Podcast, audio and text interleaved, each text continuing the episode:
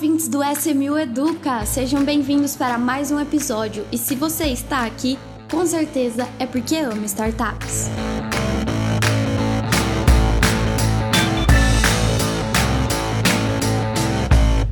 Sejam bem-vindos, ouvintes do podcast da SMU. Nós estamos aqui para mais um episódio de SMU Educa e hoje nós vamos falar sobre o mercado financeiro como um todo, todas as possibilidades que nós temos de investimento, como fazer o nosso dinheiro girar, não deixar ele parado. E para isso, eu estou aqui com um convidado mais que especial, o Guilherme Almeida. Tudo bem, Guilherme? Tudo bem, Marília. É uma satisfação estar aqui com vocês. Espero contribuir aí com a pauta. Vamos sim.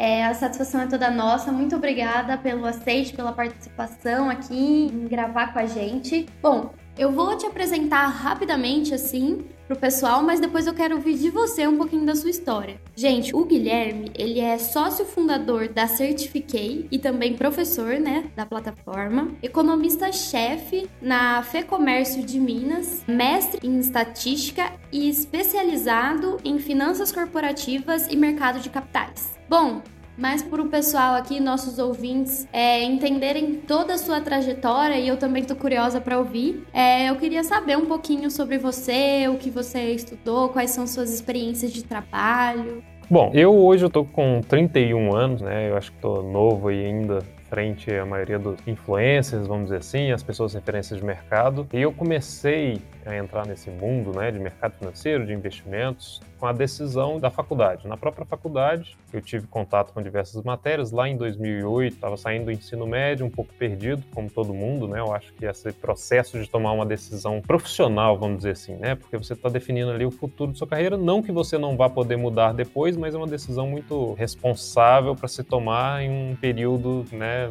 um pouco turbulento, com poucas informações, enfim. Mas na época eu estava em dúvida se eu seguiria o caminho da engenharia ou economia. E então tentei as duas. Tentei em uma universidade federal aqui de Minas Gerais, engenharia de controle e automação. Não me pergunte por que engenharia de controle e automação, eu faço a mínima ideia do que fazem, mas eu achei o nome legal, impactante e resolvi prestar o vestibular para lá. E também é, tentei uma bolsa no IBMEC aqui de Minas Gerais. Acabou que eu não consegui passar na Universidade Federal, consegui a bolsa no IBMEC Minas e eu acho que foi é, o melhor dos mundos para mim, porque eu me encontrei de fato no curso de economia. E o IBMEC ele tem aquele viés, né, um pouco mais voltado para o mercado. Um pouco não, eu diria muito voltado para o mercado. Então, enquanto nos cursos tradicionais de economia você vê muita história do pensamento econômico, né, discutindo o que foi feito no Brasil lá nos anos 60, 50, 40, é importante, é, mas é, o IBMEC ele tem um foco muito mais voltado para o mercado, para a parte de finanças corporativas, de mercado de capitais, investimentos, e isso né, me ganhou. Eu acho que isso chamou minha atenção, porque é uma necessidade de todo mundo, né? entender bem a dinâmica do mercado financeiro, entender formas de trazer tranquilidade ali, tanto para suas finanças pessoais, como alternativas de multiplicar o seu patrimônio. E esse lado da economia, né, de tratar com as finanças corporativas também, né, de empresas, me chamou muita atenção. Né? Eu sou uma pessoa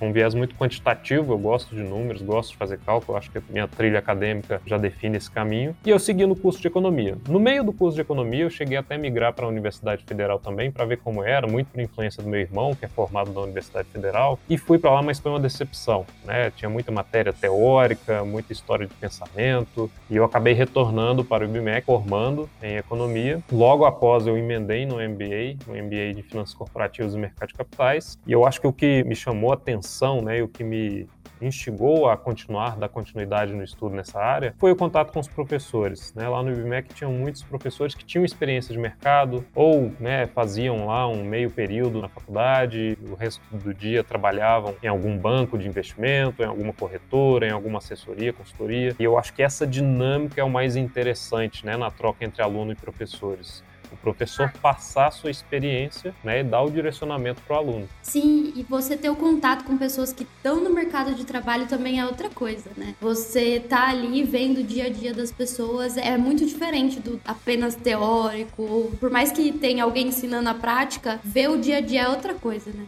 Com certeza. E é aquela coisa, né? Você vê no livro, você pode até se encantar com os tópicos, com os pontos que estão ali. Mas se você não vê praticidade naquele conteúdo, você esquece rápido, né? É algo que você estuda para a prova, você aprende, fica empolgado com a matéria, mas uma hora ou outra você vai acabar esquecendo. Agora, se você consegue aplicar aquilo no seu dia a dia, para qualquer coisa que seja, não precisa ser para trabalho, para o seu dia a dia, para facilitar o seu dia a dia, na sua organização, no seu planejamento financeiro, nas suas decisões de investimento, em um valuation de alguma empresa, por exemplo, enfim, é, eu acho que isso é mais rico, né? Você acaba levando essa bagagem indefinidamente pro resto da vida. E eu acho que isso chamou atenção, a troca que é possível também no MBA. Acho que cursos de MBA, o pessoal sempre me pergunta, Guilherme, valeu a pena o MBA? Eu estou na dúvida se eu faço se eu não faço. Eu acho que a, a, parte que mais pagou o curso, vamos dizer assim, foi o contato com outros alunos. Né? Você tem contato com pessoas de diversas áreas, não é concentrado em um só nicho de mercado, mas eu acho que essa troca de experiências ela é muito interessante né, para todo mundo, porque muitas vezes você está com um problema, você precisa resolver, pessoal ou na empresa, e alguém já passou por isso, alguém já passou por algo parecido e compartilha dessa ideia. Há uma discussão, geralmente as turmas aqui são mais reduzidas no curso de MBA, então eu acho que esse é o maior ganho. Né? Então, olhando por esse ponto, para mim foi bastante positivo. E isso me possibilitou desenvolver muito desse meu interesse no mercado financeiro, mercado de capitais. Nessa época, por sinal, do MBA foi primeiros passos que eu comecei a dar tanto no mercado de trabalho, né? Eu comecei a atuar na eu atuava numa subsidiária da Vale, que é a Ferrovia Centro-Atlântica, na parte administrativa financeira. E também na área educacional. Eu comecei a lecionar cursos voltados para o mercado financeiro, preparatórios para certificações financeiras em outras instituições e comecei a pegar matérias ligadas à economia, mercado de capitais, investimentos, ideia básica, né? O que é renda fixa, renda variável, tudo isso é cobrado, né, para aqueles que têm interesse em atuar profissionalmente. E os meus primeiros passos começaram a ocorrer aí. Tanto é que né, eu tomei conhecimento, por exemplo, das diversas áreas do mercado financeiro, das possibilidades de atuação profissional, das possibilidades de investimentos mais alternativos, mais arrojados, e isso acabou me enriquecendo ainda mais. Então, acho que assim, fazendo um panorama geral dos primeiros passos, tanto acadêmicos quanto profissionais, foram esses. E depois começaram a surgir outros pontos, né? Outros, né? o próprio mestrado surgiu mais recentemente. É, inclusive a história da Certificate tem relação com o mestrado, mas vamos continuar aí com a pauta que logo mais eu falo. Exatamente. Bom, basicamente você explicou o porquê o networking muitas vezes vale mais que muito dinheiro por aí, né? Você ter boas pessoas ao seu redor, você ter exemplos ao seu redor, contatos que podem te ajudar a crescer sempre e aprender sempre é muito valioso, né? Então, eu acho que inclusive é uma deixa aqui pra gente é, poder chamar a dos nossos ouvintes de que tem tanto conteúdo gratuito, tantas pessoas expondo o seu dia a dia, se disponibilizando para estarem ali ensinando e explicando o que eles vivem, é essencial, né? Chamar a atenção das pessoas para isso e que, poxa, como você bem disse no começo, o mercado financeiro é algo que todo brasileiro precisa focar em aprender mais e depois que entra, é o que você disse, depois que entra é algo muito legal, que você fica fascinado, meu, isso é muito genial, porque eu não sabia disso antes. Então eu acho que você, contando sua história de vida, conseguiu mostrar para as pessoas muita coisa que elas precisam. Às vezes já até teve essa ideia, esse pensamento, mas não botou a, a mão na massa mesmo de ir atrás de aprender. Então eu achei maravilhoso você contando sua história.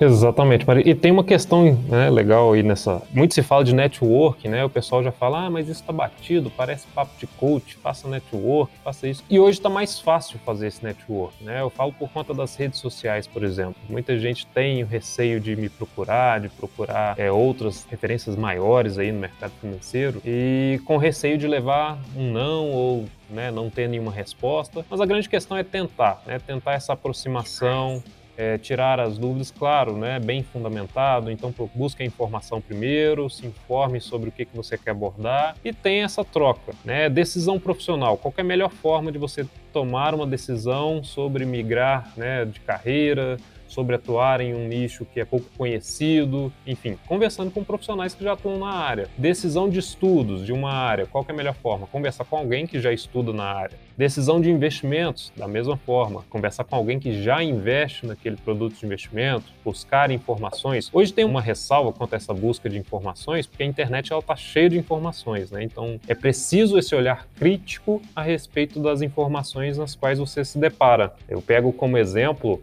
é o Instagram. Né? Vamos pegar aí o Instagram. O Instagram tem diversos influencers sobre finanças e investimentos. E muitos deles que estão, muitos dos que estão ali, eles conhecem de fato as matérias, conhecem de fato os temas explorados, falam com propriedade, mas existem muitos também que é, deixam a desejar, principalmente nos fundamentos né, da parte financeira, de investimentos, de produtos de investimentos de uma forma geral, acabam falando algo equivocado sem entender o peso que isso pode ter para aquele brasileiro que não tem tanto conhecimento assim de finanças. Ele vai tomar aquilo como verdade e pode tomar uma decisão errada. E é nesse escopo né, que surge a necessidade também de avaliarmos de forma crítica a informação que nós estamos lendo, né? Nós estamos ali nos deparando. Se quer saber sobre um determinado nicho, procura ali um site ou uma referência, né, um profissional que de fato tenha ali o crivo, já tenha é, uma certa notoriedade ou tenha, caso seja uma atividade regulada, tenha ali o ok, né, da chancela da CVM, por exemplo. Eu acho que essa é a melhor forma.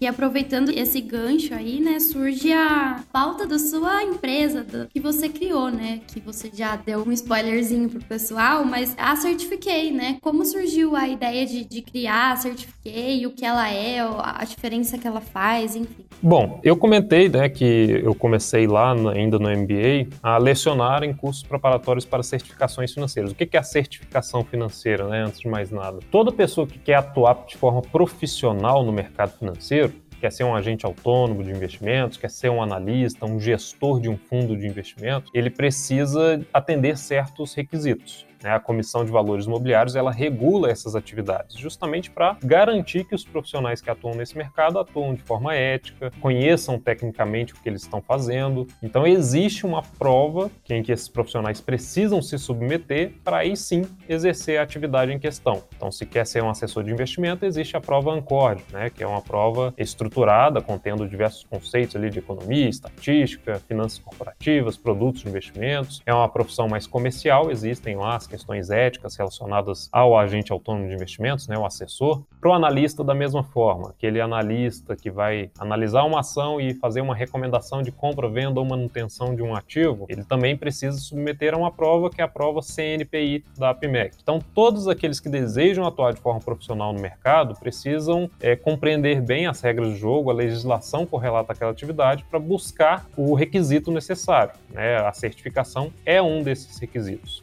E lá no MBA, isso foi em 2014 e 2015, eu comecei a lecionar em cursos preparatórios para essas certificações. Então recebia muitas pessoas que já entendiam bem de investimentos e queriam atuar de forma profissional no mercado buscando a certificação financeira. Nesse período eu comecei a lecionar, além disso tinha um outro emprego, eu comecei como analista aqui na Federação do Comércio, né? Eu estava naquele período atuando já como economista, de fato, um dos poucos da minha turma, né? Economista aqui no Brasil forma e ou vai atuar em áreas administrativas, áreas puramente financeiras e poucos exercem de fato a profissão de economista. E eu fui um desses sortudos, né? Atuei como analista primeiramente, depois é, acabei alçando é, um cargo de supervisão, coordenação e hoje sou economista-chefe. Estou há sete anos e seis meses mais ou menos à frente dessa equipe. E paralelamente, após a conclusão do meu MBA, eu estava só, vamos colocar assim, atuando como economista e lecionando em cursos preparatórios. Eu achei que ficou um vazio na parte de aprendizado, né? Porque quando a gente fala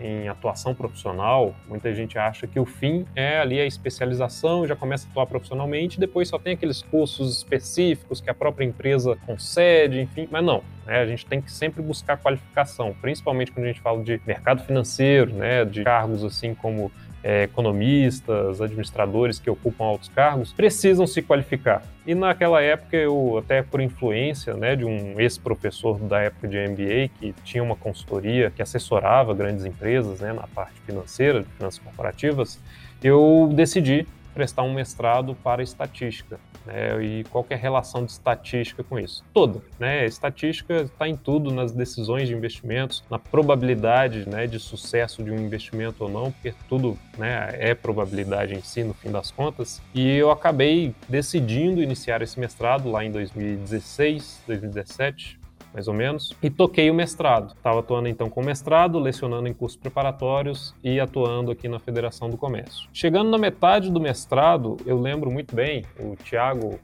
vou, vou, falar um pouco dele, né? O Thiago Reis, ele é fundador da Suno Research, não sei se o pessoal tem certa familiaridade, creio que sim, o cara tem quase 2 milhões de seguidores nas redes. É, ele posta muito, é muito ativo nas redes sociais. E na época ele estava tecendo algumas considerações sobre um tipo de produto de investimento que é o certificado de operações estruturadas, né, os tradicionais COI. E a grande questão que ele estava mostrando era a forma de precificação desse produto de investimentos, que parte de uma estrutura mais teórica, né, que até rendeu um prêmio Nobel para os seus formuladores, que é a fórmula de Black-Scholes. Essa é uma questão muito técnica, não vou entrar muito nisso, mas ele fez um post sobre essa estrutura da formulação de Black-Scholes, que nada mais é do que uma fórmula para se precificar derivativos financeiros. E como é algo que eu estava usando no meu mestrado, na minha dissertação, eu fiz alguns comentários mais técnicos a respeito da postagem dele. E aí é um sinal, olha para você ver, eu comentei, né, do networking por meio das redes sociais. Eu vi, eu podia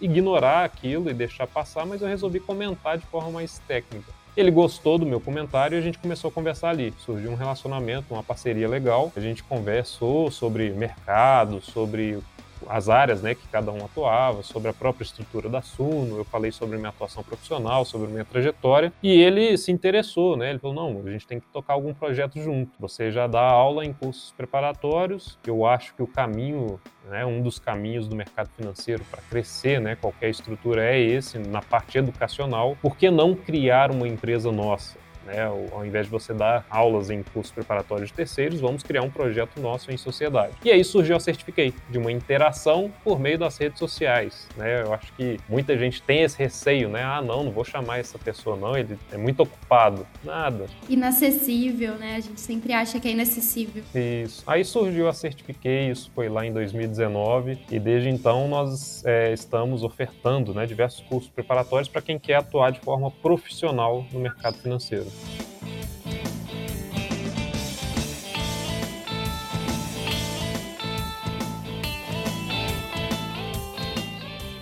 Para começar a conversar com as pessoas, para realmente se tornarem investidores profissionais, ou melhor, profissionais do mercado financeiro, vocês também se deparam com certos problemas ou uma certa dor, vamos dizer assim, de que o brasileiro já tem pouco incentivo de investir o dinheiro, né? Então, é como é que vocês lidaram com esse qual, qual foi o impacto disso para vocês desde o começo? Eu entendo que vocês lidam com pessoas que já conhecem o mercado financeiro e que querem se profissionalizar. Mas a gente precisa cada vez mais incentivar as pessoas a conhecerem o mercado financeiro. Eu imagino que vocês se depararam com essa dor. Sim, existe sim a dificuldade, né, que é a penetração, principalmente relacionada a temáticas mais, vamos dizer, avançadas, entre aspas, do mercado financeiro, porque não são avançadas de uma forma geral, de uma forma técnica, mas para um contexto Brasil, é avançado porque o brasileiro, ele justamente não tem esse interesse, esse engajamento, né? Isso antes. Hoje ele até tem um pouco mais, o público jovem acessa as redes sociais, tem contato com esse tipo de conteúdo, e eu acho que isso chama a atenção. As novas gerações estão vindo com uma mentalidade um pouco diferente, embora eu acho que exista pouco incentivo, né? Os jovens acham, poxa, é muito legal isso, mas acho que é muito difícil, então não vou nem olhar. Como que a gente lidou, né, com essa barreira lá no início? É, você destacou muito bem, né? O que o público que nos procura já tem um entendimento básico sobre mercado financeiro. Muitas vezes é alguém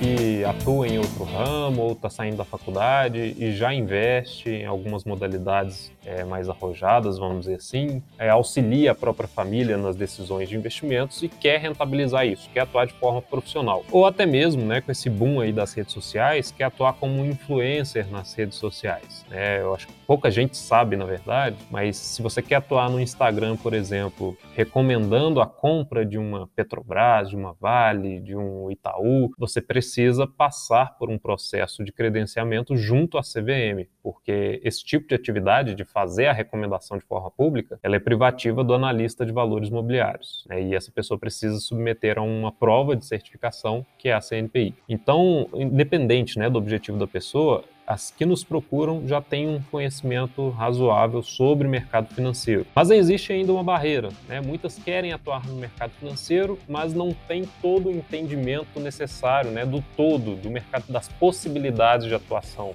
Quando se fala em mercado financeiro aqui no Brasil, muita gente já pensa em bancos, né, grandes estruturas de bancos não pensa nos outros agentes. No máximo, uma bolsa de valores que acha que é algo inacessível.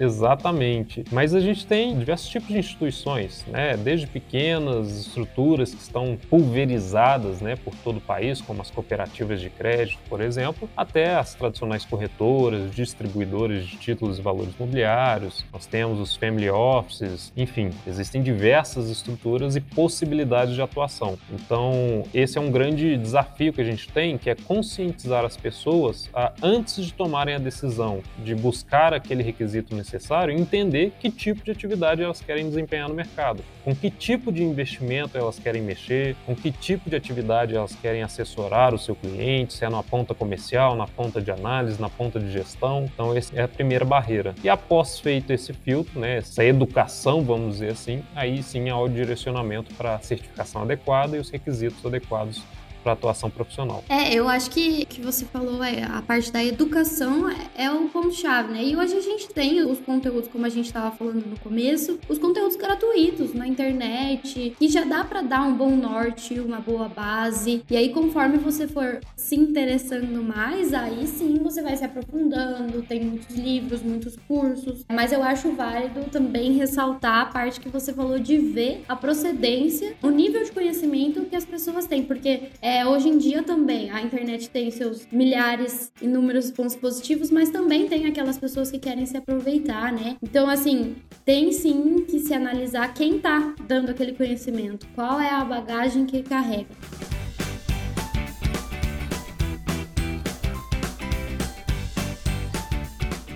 Eu queria ouvir de você um pouquinho sobre é, o que você falaria para as pessoas que estão ingressando no mercado financeiro, que estão com interesse de olhar para esse lado? Quais são as modalidades de investimento ou as formas de diversificação de investimento que você citaria para incentivar as pessoas a entrarem é, no mercado financeiro, investir o seu dinheiro, movimentar o seu dinheiro? Perfeito. Bom, Marília, no mercado financeiro em geral, nós temos diversas alternativas de investimentos. Né? Eu acho que a grande barreira é justamente a barreira informacional, no sentido do próprio população se interessar por isso, porque informação tem, a grande questão é a pessoa, né, o interessado se informar melhor ou talvez buscar uma orientação. Aqui a gente tem uma cultura né, de quando o assunto é dinheiro, quando o assunto é rentabilizar o seu patrimônio, isso é, é muito mal visto ainda. Né? Era mais, obviamente, mas ainda segue sendo uma barreira. Mas aquela pessoa que tem o interesse interesse né, de entrar no mercado financeiro investindo, né, não vou falar nem de atuação profissional, não, investindo, busca ali uma reserva de emergência, busca formar essa. O sair da poupança, né, que é o foco do brasileiro, melhorou, mas antes era a poupança, né? Ainda temos um trilhão de reais né, colocado na poupança. Que eu costumo olhar o copo meio cheio e meio vazio. É ruim porque ele perde em rentabilidade. É bom porque ele já tem o hábito de poupar. Então, olhando por esse lado, né, aquele que deixa na poupança, pelo menos ele não está na corda bamba, né? Pelo menos é o que a gente tenta estimar desse movimento. Né? Um trilhão é, é um volume considerável. É, podemos chamar de uma reserva, né? Ele tem aquela reserva guardada ali. É, o primeiro passo é se informar. Né? E como ele vai se informar, a gente já tratou disso. Buscar referências, buscar selos de qualidade naquelas fontes que ele é, busca como fonte de informação. É um site? Avalia qual é a estrutura desse site, quem é aquela empresa, quem é aquela pessoa que está escrevendo ali, é um, alguma instituição financeira, do mercado financeiro, não só banco, tá? Volto aqui a ressaltar. Hoje a gente tem, por exemplo, as casas de análise, as researches, temos as corretoras, as assets, né, as gestoras de recursos que utilizam a internet para propagar a sua marca e com isso levar informação ao seu potencial cliente. É, então avaliar se é uma instituição financeira, ela tem o crivo, ela tem o atestado ali, o aval da entidade reguladora reguladora, é a Comissão de Valores Imobiliários, é o Banco Central,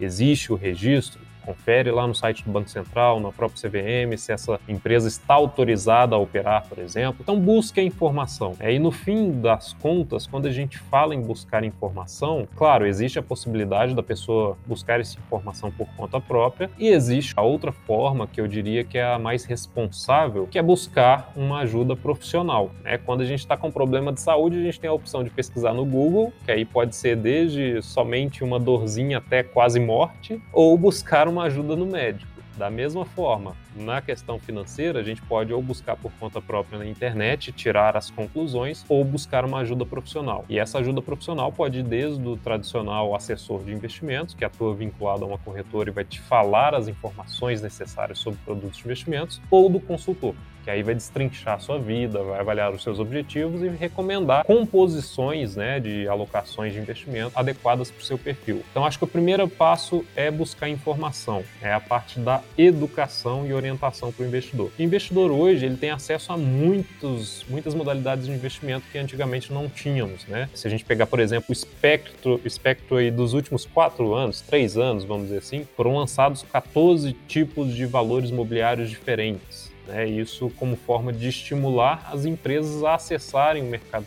de capitais como forma de financiar as suas atividades. É o exemplo mais recente que está bombando é o Fiagro, por exemplo, né? fundo de investimento no agronegócio. Mas vamos falar lá do básico. Né? Nós temos as modalidades tradicionais, renda fixa, que aí são desde os títulos públicos como os títulos privados. De um lado, é, basicamente, você está emprestando recursos para o governo, que são os títulos públicos, do outro, você está emprestando recursos para ou um banco, uma instituição financeira ou uma empresa. Né? Aí entram aí diversos produtos produtos de investimento, CDB, LCI, LCA e por aí vai. E existem os investimentos, vamos dizer assim, é, mais arrojados do ponto de vista de risco, que são os valores mobiliários. Né? As empresas, quando elas vão financiar algum projeto, elas têm a opção de captar ali um empréstimo junto a uma instituição financeira ou emitir um título junto ao mercado, captando recursos é, dos acionistas, né, que são aí as ações, pode emitir um título de dívida, né, que é o a é, enfim.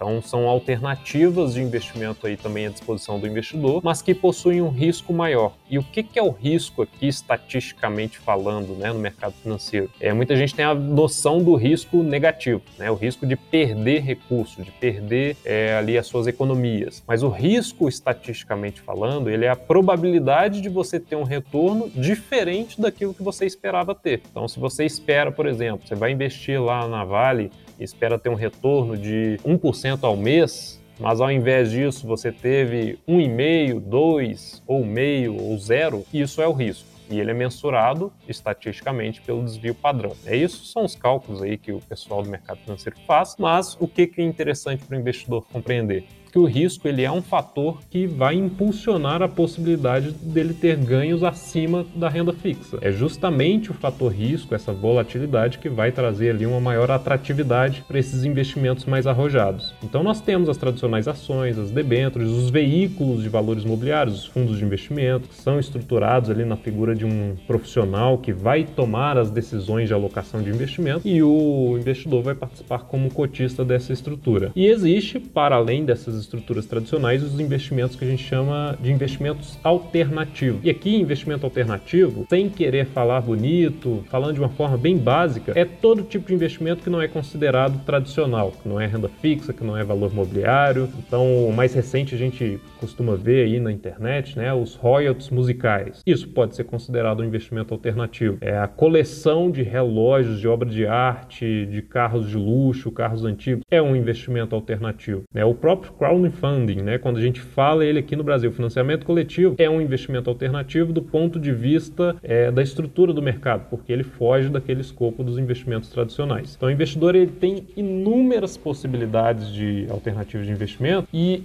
esse possuir inúmeras possibilidades é o que vai auxiliar ele a ter um desempenho positivo porque é preciso essa diversificação.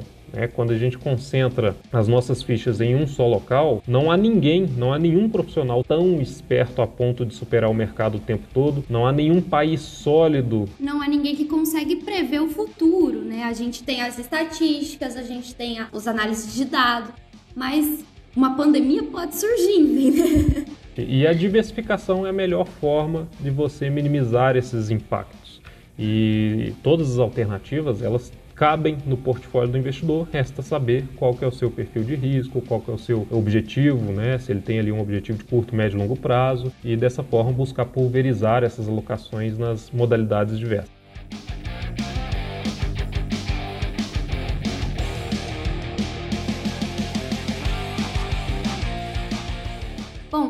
Eu achei que você resumiu assim muito bem e, nossa, sua fala dá pra usar assim, vontade. Sabe essas falas que você escuta e dá vontade de sair anunciando em carros de som para todo mundo ter acesso a ela? Eu achei que você foi fantástico. Acho isso mesmo. A gente tem que trabalhar na cabeça das pessoas que é preciso, não, não dá para deixar o dinheiro parado, é preciso movimentar ele, é preciso olhar para o mercado financeiro com bons olhos. Bom, eu acho que infelizmente temos que encerrar o nosso papo, mas eu amei a nossa conversa. Podemos, se você topar aí, tô convidando ao vivo para não ter como fugir. A gente grava outros episódios, entrando mais a fundo em outros conteúdos. Enfim, é, Guilherme, parabéns pelo seu trabalho, pela sua trajetória.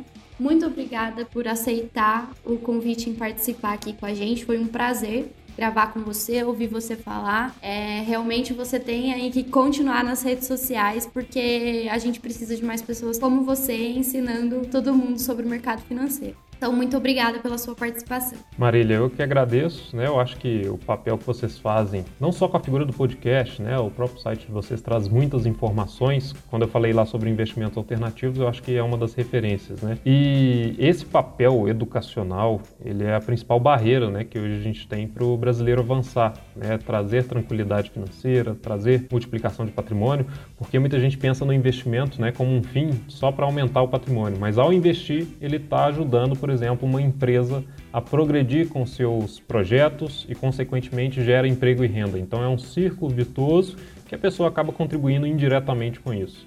Então, eu acho que o papel que vocês fazem educacional, nesse sentido, de levar a informação, de conectar quem sabe do conteúdo com quem busca o conteúdo, ele é primordial. Agradeço o convite e estou à disposição sempre que precisarem. Isso aí, vamos lá. E obrigada, ouvintes, por mais esse episódio, por mais essa semana. E, Guilherme, você quer deixar aí suas redes sociais para os nossos ouvintes te acompanharem também, quem ainda não te conhece?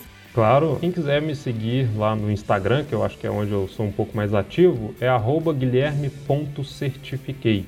E também tem a rede social né, da própria Certifiquei, arroba certifiquei.com.br. São as principais redes. Lá a gente costuma falar sobre mercado financeiro de uma forma geral, economia, oportunidades para atuação profissional e também de investimentos. Maravilha. Então é isso. Muito obrigada a todo mundo.